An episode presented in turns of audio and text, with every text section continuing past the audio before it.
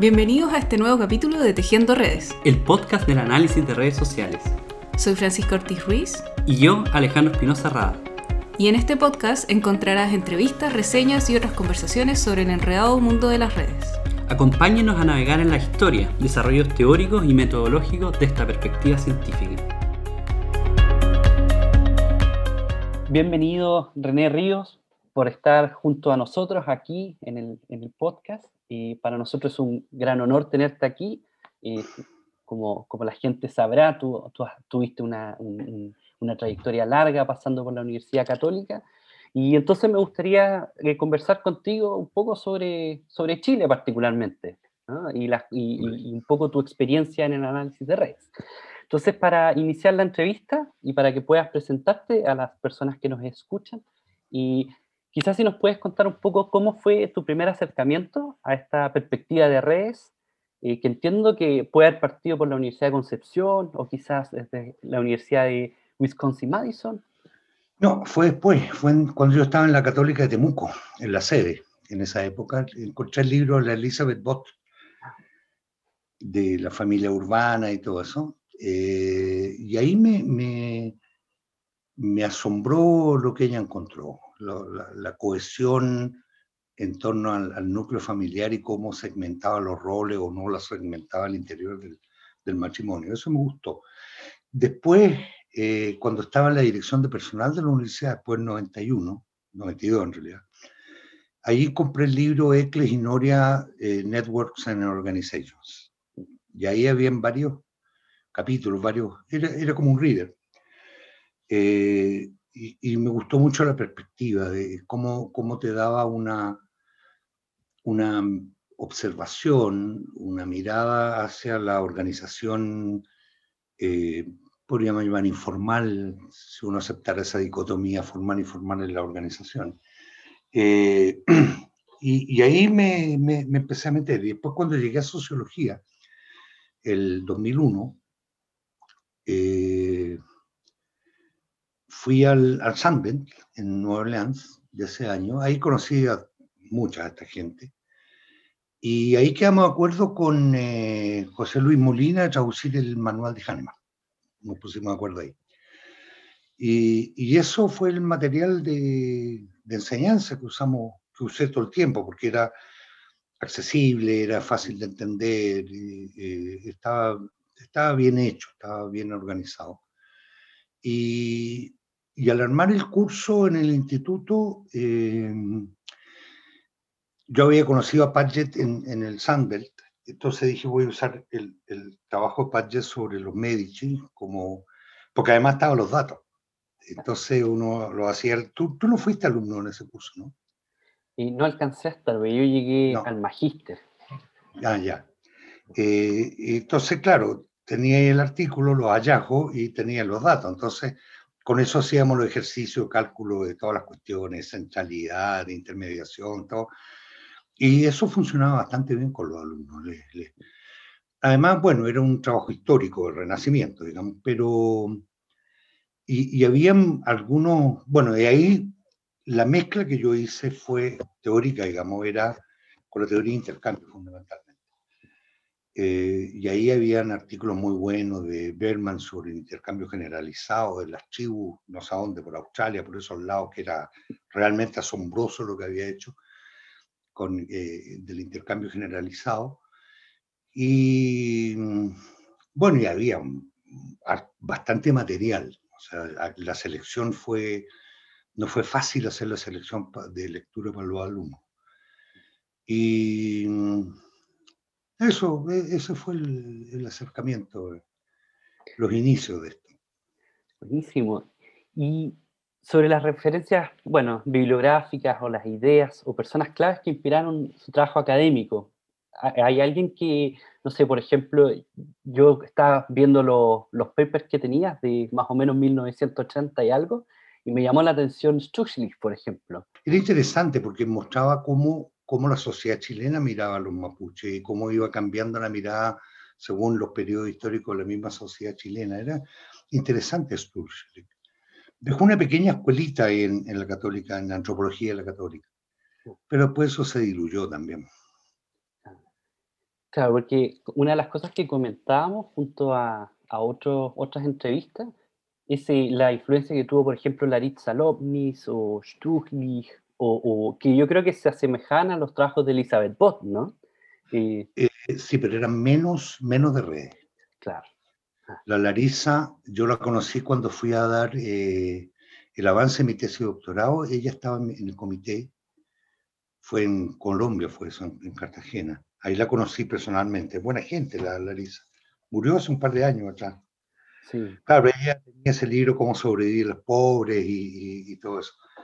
Eh, pero, claro, era como de redes, pero más metafóricamente, más, más, eh, más como de, de, una, de una observación de redes, pero no sistematizadas, tan, eh, tan armado, digamos. Era, claro, ella decía, los pobres sobreviven porque tienen contacto con parientes, con vecinos, claro, es como un poco el Pinoza que hizo en, en, en, la población del sur de Santiago también.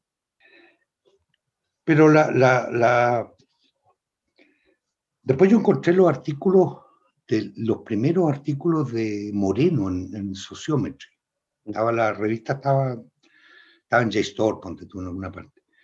Y ahí yo saqué esa metáfora que él usaba, que era la contraria apropiada, que decía que el análisis sociograma, sociograma ya hablaba él, el análisis de redes es una llave en búsqueda de una cerradura.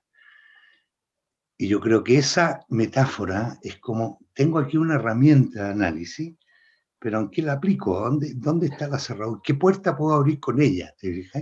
Yo creo que ese, ese, eso, y esos son artículos del año 30 y tanto.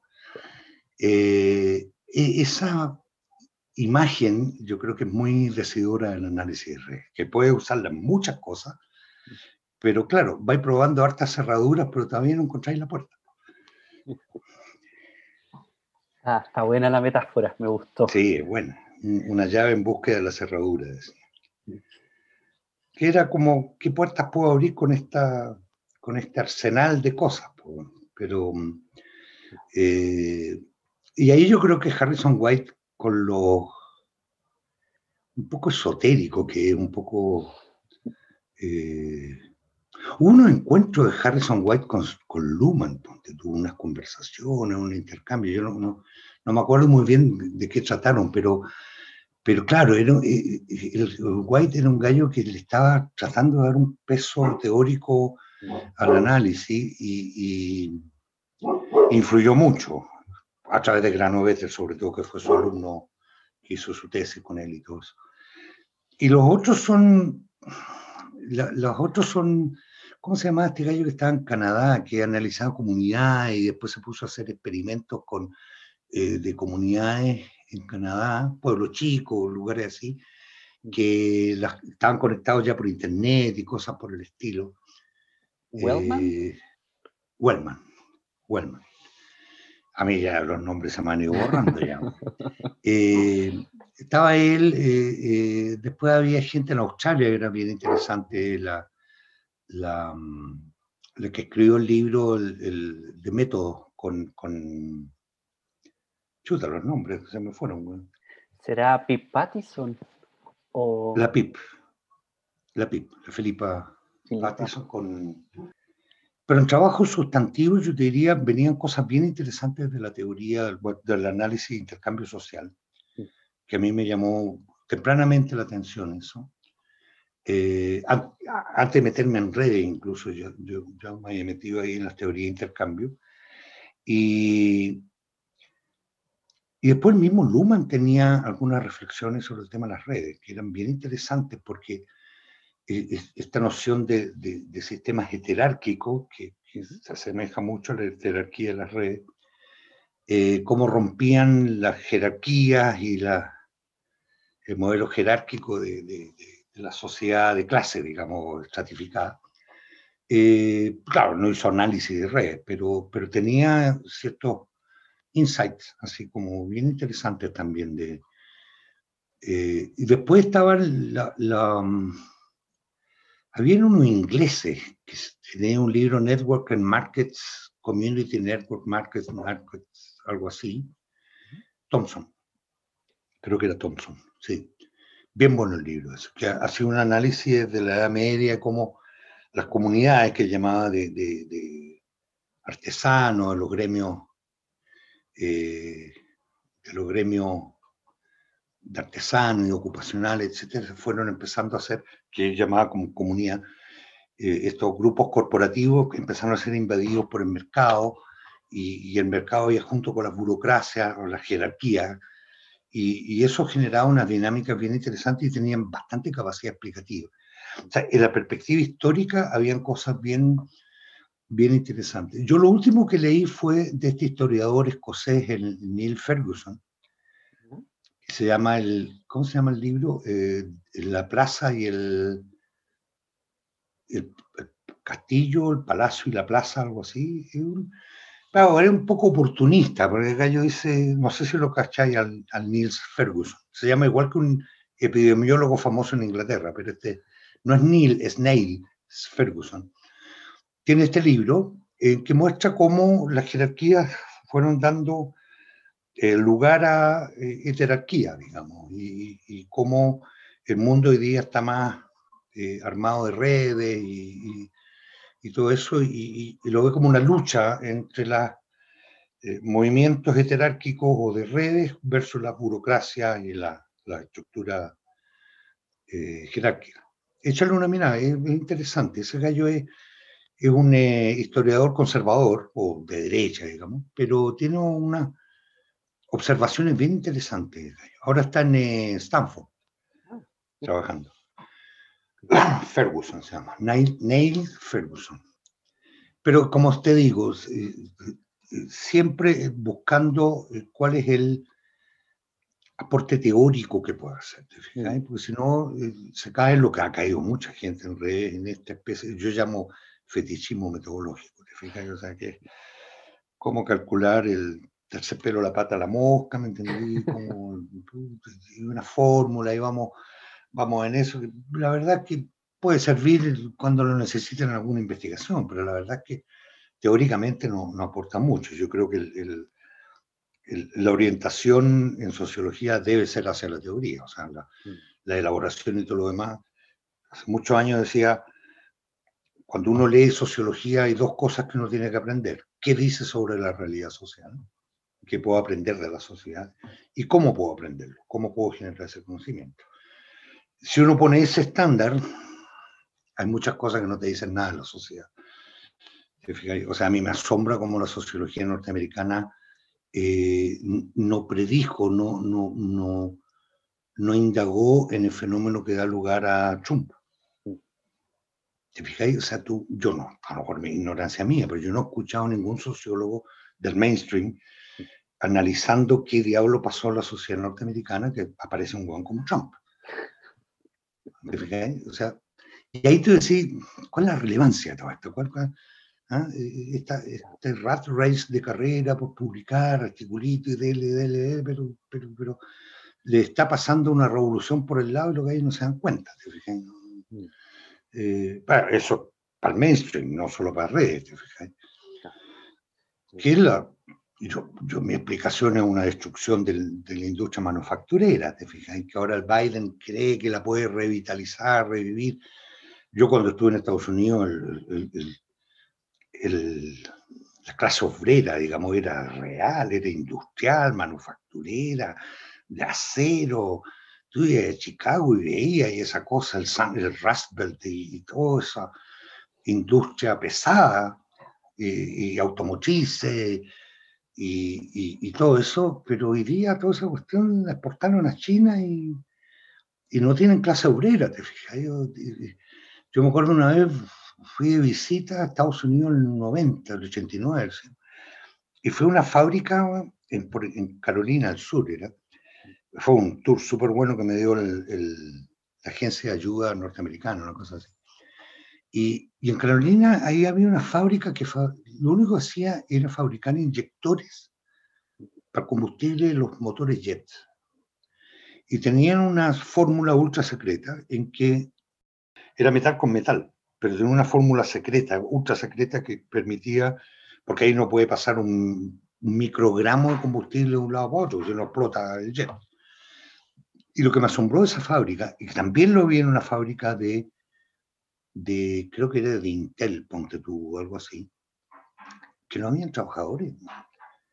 O sea, habían cinco gallos, entraban todos vestidos con unas cuestiones blancas, unos sectores súper aislados. No, puede haber polvo, no puede haber, te fijas, estamos hablando de control de calidad micro, micro, micro, micrones, digamos. Y ahí yo dije, aquí está pasando un cambio re grande, aquí la, la manufactura más avanzada eh, es casi sin trabajadores. ¿Te fijas? Eran grupos de cinco o seis personas, muchas mujeres, y, tú los veías súper relajados, y, no, pero ya estaban robotizados ya, pues ya, ya había empezado la robotización. Y, y, y los empleos eh, de manufactura se estaban yendo y, y ahí te dejó una clase trabajadora, el blue collar que llaman, sin pega, ¿no?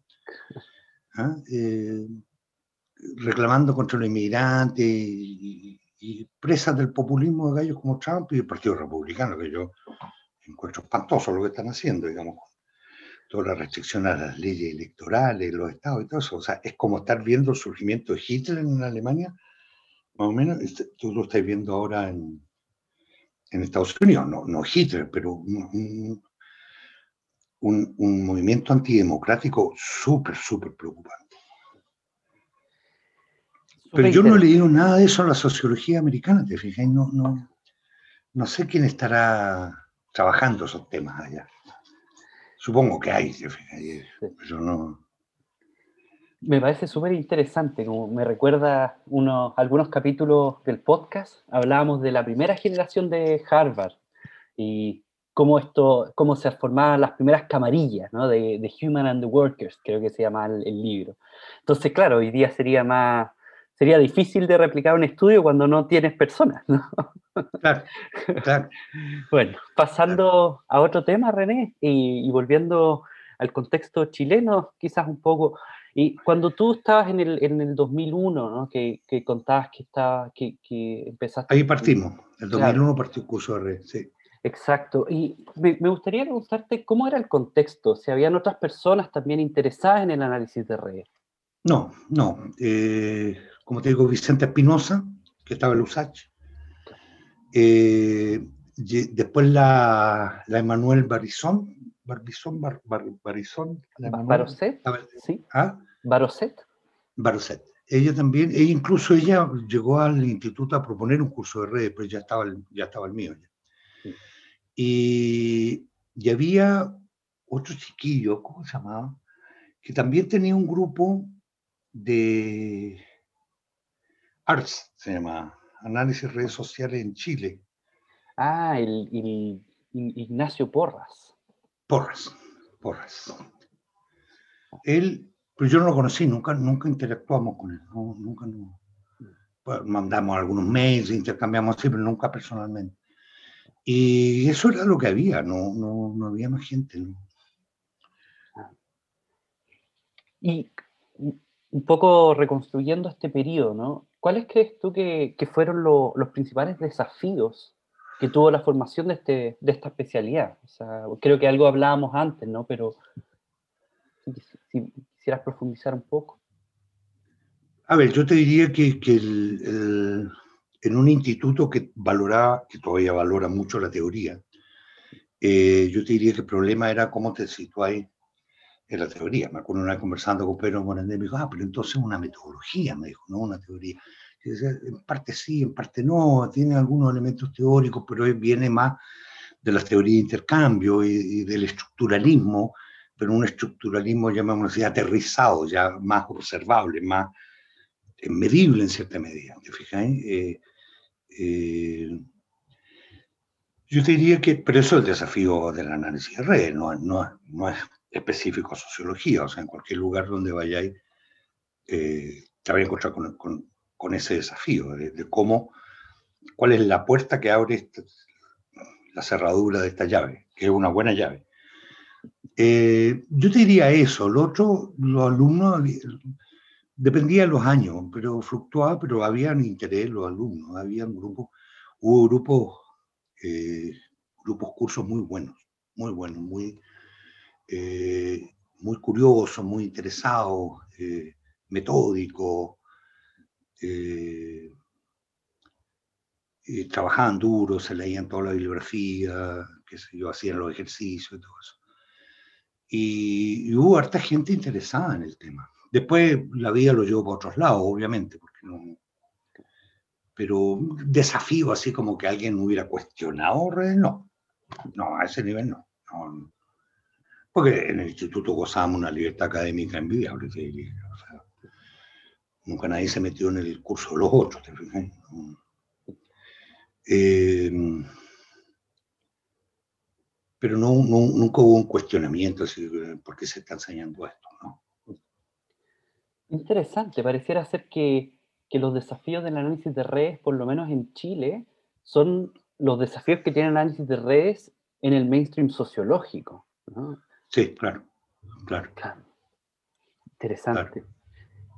¿Y cuáles crees tú que, fueron quizás los hitos más relevantes en la conformación de esta especialidad? Y quizás fue la traducción de Hahnemann o, no sé, ¿crees que hubo... No, no, esa traducción fue, pragmática, digamos. Necesitábamos un texto de acceso para los alumnos y estaba ese. No, no, no, era más ambicioso que eso, no tenía más ambición que eso. Eh, a ver, la formación de los ayudantes fue un tema que me lo resolvió un alumno cuyo nombre se me fue cuando hizo, puso toda la ayudantía en un PowerPoint. Y ahí se estructuró y se organizó y lo pudimos ir transmitiendo generación en generación. Pero eso fue ya bien tardío, ¿ah? no, no, fue al inicio. ¿Cómo se llama este gallo? Un gallo re buena gente. Él dijo, profe, yo voy a meter esto en PowerPoint y organizó todo, lo revisamos, lo, lo armamos y quedó la ayudantía, toda la enseñanza de, de, las técnicas y los cálculos, todo quedó súper bien hecho. Yo te diría, ese fue un hito que hizo este ayudante, que ya no me acuerdo el nombre, pero eh, me acuerdo el primer trabajo que hicimos con Darío Rodríguez de Clima, que fue en la Corfo, ahí levantamos, el año 2002 de haber sido, ahí levantamos una red de, de o sea, yo hice la, el análisis y todo, la red de consultoría interna de la Corfo y salían cosas re interesantes, pero después salió el problema este del jarrón que se robaron en la Corfo y se fue todo a la punta del cerro, ni siquiera presentamos los resultados del estudio de clima, así fue. La Corfo entró en una crisis caballa, ¿te acordás del tipo del lago que un gallo se empezó, no sé qué robo hizo, que un defalco, una cosa así. Eh, y ahí salían cosas re interesantes en la red de de cómo la red, porque tienen como sectorialistas en Corfo, de, de, agricultura, forestal, minera, que sea energía, y, y, cómo era la red de, de consultoría experta, eh, era bien interesante. También bien decirlo, ¿ah? o sea, los, los, manufactureros hablaban con los manufactureros, básicamente. Y había muy pocos conectores entre los grupos especialistas. Eh, también hizo una cosa parecida con los gallos de la Mutual de Seguridad, una red de consultoría y de cercanía, qué sé yo. Fue re interesante también. Ahí aparecen un par de gallos, actores clave, digamos. Eh, había uno en Iquique, me acuerdo, que yo fui para Iquique y mostré los resultados y todo. Eran trabajos chiquititos, o sea, estáis hablando de red de 40, 50, 60 personas, súper manejable, lo podía analizar con el Lucinet, ¿te eh, viene, nunca lo publiqué esa cuestión porque emanan como eh, para una organización y la organización a veces no quiere que se publiquen las cosas y todo lo demás. Ahí, había una restricción, digamos, cuando uno hace asesoría o consultoría o trabajo de investigación aplicada, pucha, de repente te con que no, no, te no podéis publicar. Eh, cuando estuve trabajando por el Poder Judicial, no, no, no me dio para hacer un análisis. O sea, uno las veía, ¿eh? las veía y los ministros te decían, no, sé aquí el ves a mano y para ascender y pasar a las cortes. Había todo, toda una red eh, increíble, pero y en Codelco los trabajos, yo tuve varios años haciendo trabajo de, clima en Codelco, también había una red que, como me dijo un vicepresidente una vez, aquí tenemos una red que cubre toda la organización.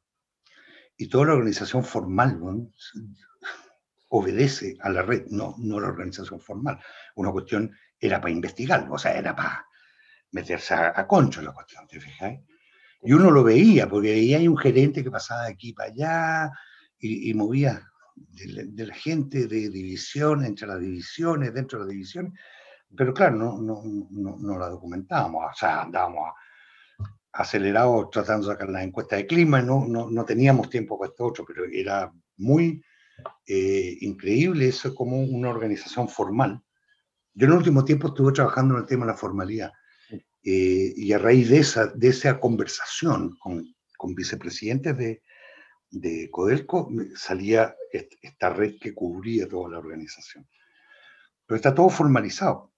Pero la lógica que funciona es de redes, no es la organización formal. ¿te a diferencia de otras empresas, ponte tú como Metrogas, que también estuvimos metidos ahí, donde la, formalidad funciona. En, Codelco, si tú trabajas en teniente, yo estoy en la, matriz, te pido información, tú no me la mandáis.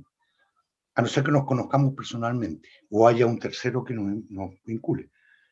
Lo cual, me acuerdo en Metrogas, los gallos de contabilidad pedían información a lo de facturación y, y fluían la, aunque no se conocieran.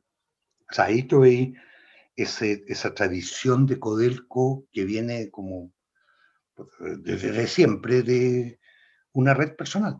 O sea, si te conozco, te respondo. Si no te conozco, no te respondo. Así, así de brutal, ¿te fijas? Qué interesante. Entonces, eh, habían, hay, hay, en Chile redes súper interesantes eh, de, de, poder investigar, pero claro, es, súper caro y súper difícil. Claro, y además hay que tener el acceso a esta organización. Bueno, además tiene que tener el acceso, eso se logra después de varios años de trabajo en que los tipos confían en ti y ya te dejan entrar. Eh, ¿Dónde más levantamos redes? Ahí no, no, no levantamos más trabajo de redes, fíjate, no. Mm. Es que es muy costoso. Sí. Es de tiempo, de, ¿ah? de, hacer listados de gente, no, dejarlo abierto, el dilema, cierro la red, le doy una lista de gente o no. Eh, un poco hicimos en estudiantes de, la universidad, cuando hicimos un trabajo sobre el voluntariado en la universidad, también observamos que habían funcionando algunas redes, una red jesuita funcionaba, eh, en fin, habían redes, pero no, no, no las documentamos, no, no. Pero sí, cuando uno está metido, veis las redes donde están, las la identificáis claramente, no, no es muy difícil. El problema es ir con una encuesta después, un cuestionario y, rellenarla. eso es muy lento. No, y es bien interesante que las organizaciones, yo creo que es un espacio súper propicio para estudiar redes, cierto? Porque tienes estas barreras naturales que te da la misma organización y, en ese sentido yo creo que los colegios o las organizaciones son siempre muy buenos ejemplos para el análisis de red. Sí, sí, sí. Eh, cuando hicimos un trabajo para, el colegio médico, eh, bueno, ahí uno observaba la red de, la directiva del colegio médico, pero no, mm. no nos metimos en, en, los doctores, digamos, no, no.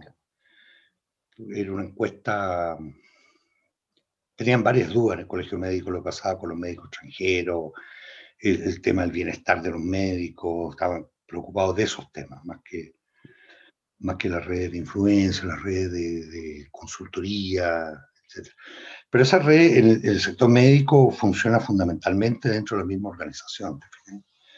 Y yo creo que hay muchos que están muy aislados, ¿eh? yo creo que hay muchos médicos aislados, sin porque, porque en el fondo es como si le preguntáis a un colega algo que hay como ignorante. Entonces hay, hay toda una vergüenza de preguntar, hay toda una cuestión como yo no, no, quiero pasar porque no me sé, no sé, cómo interpretar un, una, una, imagen. Eh, hay, hay, eso en las profesiones, eh, pero la red de Poder Judicial debe ser súper interesante también. Súper interesante, porque ahí hay Ah, tradicionalmente se ha hablado de los masones y los católicos dentro del Poder Judicial, pero apareció el, grupo nuevo de, ¿cómo se llama?, Democracia y Justicia o algo así, que, han tenido la, Asociación de Magistrados por varios años, y esa que allá, por ejemplo, tiene un juramento de no postular a cargos superiores. O sea, son jueces de primera y punto, y no, no aspiran a ser ministros. No, sé si eso habrá cambiado últimamente, pero hasta que yo estuve ahí, y ahí hay una red súper potente, que es una red eh, en torno al Instituto de, Estudios Judiciales, donde de la Corte Suprema y jueces de primera instancia y todo, y ahí se armaba una red eh, que no sé si, si, tenía, debe tener un vínculo con los masones, pero, pero había una red profesional, más profesional que ideológica incluso. Pero son observaciones casuísticas, así como uno, ¿cachai? Como, lo tenía aquí el Arsenal, ah, aquí está funcionando esto. Me quiero y a ver las personas que aparecen en distintas instancias y ah, aquí está funcionando una red. Me quiero colgar de, de un poco las experiencias que nos, nos has contado para preguntarte y qué teorías, conceptos, medidas o teorías de análisis de redes han sido relevantes para interpretar estas redes, ¿no? O sea, ¿cuáles son las, yo creo que lo de Everett, la medida de Everett, centralidad, intermediación, todo es, como el stock básico, ¿te fijas? Eh, lo de Borgatti, el, actor clave, ese tipo de, de, de, conceptos que yo creo que son buenos. Eh, en términos organizacionales está el trabajo que hizo este físico que se generó el sociólogo, ¿cómo se llama? Eh, ah, se me fue el nombre. Eh, donde habla de, la, de, la, de la, la, organización resiliente, que resiste. Eh, son, son modelos súper simples, en artículos tipo físico, de cuatro o cinco páginas. Este gallo que escribió el libro, todo es obvio hasta que te lo expliquen. Eh, ah, Duncan. Duncan, Watts. Duncan Watts. Watts, Barabasi, los gallos del Instituto de complejidad de Santa Fe. Ahí habían cosas súper interesantes, súper buenas. Que Padgett también andaba con esos gallos de repente. Eh, habían, eh, yo te diría, ahí habían insumos y, y, conceptos bien centrales. Barabasi yo creo que fue clave. Eh, en la invasión de los físicos que llamó Molina, fueron clave en aportar ese tipo de cosas. Duncan Watts también. Eh, fue, fue un, un, influjo de aire fresco que entró con esa gente, eh, con nuevos conceptos como de, de, resiliencia o, robustez organizacional de, de, Watts, ¿te fijas? Eh, yo creo que ahí en el grupo de Santa Fe, bueno, y después esto se, se, empezó a ir hacia los temas de complejidad, ¿te fijas? Y ahí ya, ya está ahí en otra serie, ya está ahí en otro, en otro nivel, que ya, ya, ya la, los fenómenos autoprovocados y toda la, la, emergencia en las redes, todo esto que había en los gallos de Santa Fe, te daba, yo creo que ahí había una pista, hay una pista eh, interesante para el análisis de redes, que es la complejidad. Y, y, en eso, ahí, ahí es donde tocáis con Luhmann, por ejemplo, eh, con, con, con, cibernéticos de, de, de, los años 50, incluyendo el mismo Parsons, fíjate. Ahí hay, hay unas betas eh, asombrosas, o sea, con el tema de la complejidad, yo creo que ahí el análisis de redes puede dar un salto grande. Yo no sé si se habrá avanzado algo en eso o no. Como digo, los últimos cinco años yo he estado un poco fuera de eso, o sea, no un poco, he estado fuera, pero ahí ya con la complejidad, cuando yo metí el tema de la complejidad en el curso, ahí ya estábamos en un nivel, porque había un artículo unos franceses que hacían unas simulaciones de interacción y cómo después de no sé cuántas miles de interacciones, todos estos modelos de simulación computacional, aparecía un orden social. O sea, una cuestión bien asombrosa. Y con parámetros alfa y beta nomás, o sea, nada demasiado complejo. Eh, no me acuerdo el nombre de estos gallos, pero eran, ahí yo te diría, por ahí yo creo que habría que ir. O sea, linkear redes con complejidad. Eso, porque por un lado la red genera su propia dinámica, su, fenómeno emergente, que la organización no alcanza a explicarlo. En la organización de repente has tenido observaciones que no, La jerarquía no te permite dar cuenta de ella, es, otra cosa lo que está funcionando. Y a nivel societal, digamos, ya, es otro cuento. bueno, hemos conversado ya sobre, sobre varios centros, ¿no? Pero, mm, ¿cuáles crees tú que han sido los centros más clásicos del análisis de redes? O más o menos para, para la gente que le gusta la historia del conocimiento, o, o dónde, dónde, veías tú, cuáles eran los tipos de centros que tú veías quizás en los años 2000. Eh, en redes, redes, yo diría Harrison White por un lado, White y Granovetter, eh, eh, esa línea y la línea más, más de, de, la dualidad práctica, cultura, e, esa dualidad, que era una derivación de Harrison White hacia un análisis, un poco más estructural, que, que un análisis más de semántica, podríamos decir que tenía Harrison White. después estaban los trabajos Wellman, cuando, cuando parte y dice aquí hay un estructuralismo, pero este estructuralismo es, oportunidad y es restricción a la vez, esta estructura, ¿no es cierto?, la red, como... Yo creo que ahí habían insumos que no, Wellman, yo no, no sé si lo siguió o no, se metió muy en, el tema de las comunidades locales. Eh, los trabajos históricos tipo Padgett, había otros sobre la Comuna de París, habían varios análisis históricos. Había unos re interesantes sobre el Imperio Otomano y cómo las redes de, de, cómo reclutaban huérfanos, ponte tú. No, eran bizantinos. Y reclutaban huérfanos para ser los jueces. Entonces analizaban los conflictos de los terratenientes con los campesinos y cómo los jueces eran, no eran como habitualmente el juez iba, iba hacia la oligarquía, digamos. O sea, habían análisis históricos súper interesantes. O sea, hay una línea de network, historical networks, que es muy, muy, que un poco Ferguson eh, se mete un poco ahora, bastante superficial, bastante de, como un texto de divulgación más que de, pero tiene algunas cosas eh, interesantes. Entonces tenía una línea estructuralista de Wellman y otros, digamos, como de Levi Strauss se pasa a una, a una cosa más aterrizada, más observable, eh, más observable con método estadístico, digamos. Eh, tienes una histórica con Padgett y esa gente, eh, y, después tienes este, bueno, además hay un montón de gente haciendo como calcular el coeficiente, no sé qué, te fijas, esa es la parte más, instrumental, que yo es la menos interesante a mi modo de ver. a no ser que esté metido en un problema de modelos, de modelaje, etc. Y la otra línea es la de Santa Fe, esta gente que se mete al, tema de la complejidad. Yo creo que por ahí está la promesa. Yo creo que por ahí, por ahí está la puerta. Eh, ahora, es más difícil que hacer una encuesta. O sea, no solo es complicada, es compleja. O sea. Pero claro, pero tú decís, ¿cómo me explico la sociedad contemporánea? No, no podí eludir el hecho de que una sociedad hipercompleja hiper, hiper diferenciada, con los riesgos de desdiferenciación, tipo populismo, por un lado, y de, de, de, de no coordinación, de, no encaje, de no imbricación, que es el gran riesgo que tiene la sociedad contemporánea, que Luhmann decía, este gran peligro que tiene, que las cosas no funcionen.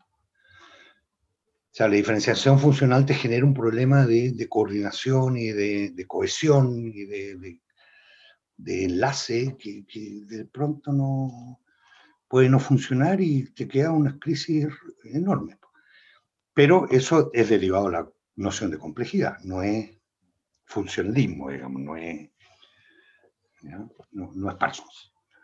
Que ya se había metido un poco con la complejidad también, pero, pero no, no, no es lo mismo. Interesante, René. Ya hemos usado una gran parte del tiempo, pero me gustaría hacerte una última pregunta. Y dentro de nuestra audiencia tenemos gente que quizás está recién empezando a, a meterse al análisis de redes. Y pensando en esas personas, y quisiera decirle algunas palabras o quizás darle alguna recomendación o consejo. A ver, yo te diría el, que en términos de referencias bibliográficas, te diría que se lean a la Margaret Bott. Incluso hay un artículo, no es necesario leer el libro, tiene un artículo no muy largo donde está resumido todo. Eh, Paget, los Medici, todo ese, el, tema en, el Renacimiento. Eh, para más adelante yo dejaría a Harrison Ford. Harrison Ford eh, tiene su... Eh, tiene su... No, Harrison, ¿cómo se llama? El, White. El, ¿Ah? Harrison, White. Harrison Ford. Harrison, eh, yo lo dejaría un poco más adelante, más complicado, digamos. Granovetter es como clásico. el libro Granovetter, cómo encuentra trabajo la gente en Boston y todo lo demás, yo creo que son, son buenas herramientas conceptuales incluso que te dan eh, después, eh, eh, Watts, Barabasi, los físicos metidos en eso, yo creo que tienen muy buenas cosas, artículos breves, concisos, tipo físico, así que tú escucharás ahí a la boca sin mucha, mucha palabrería, digamos. y los gallos de Santa Fe, o sea, donde está Paget, están varios de estos, pero más que eso, yo iría a partir por ahí. Y la teoría de intercambio, Berman, intercambio generalizado del Sociological de American, de American Sociological Review. Eh, por ahí yo te diría es como lo, lo, lo esencial, lo más básico. Súper, muchísimas gracias René por, por contarnos un poco tu historia. Ha sido para mí y yo creo para la audiencia muy interesante. Este fue el capítulo de hoy. Esperamos que lo hayan disfrutado. Recuerden que el primer miércoles de cada mes publicaremos nuestros capítulos. También nos pueden enviar anuncios o sugerencias para el programa a nuestros correos. Nos vemos en una próxima oportunidad para seguir tejiendo redes.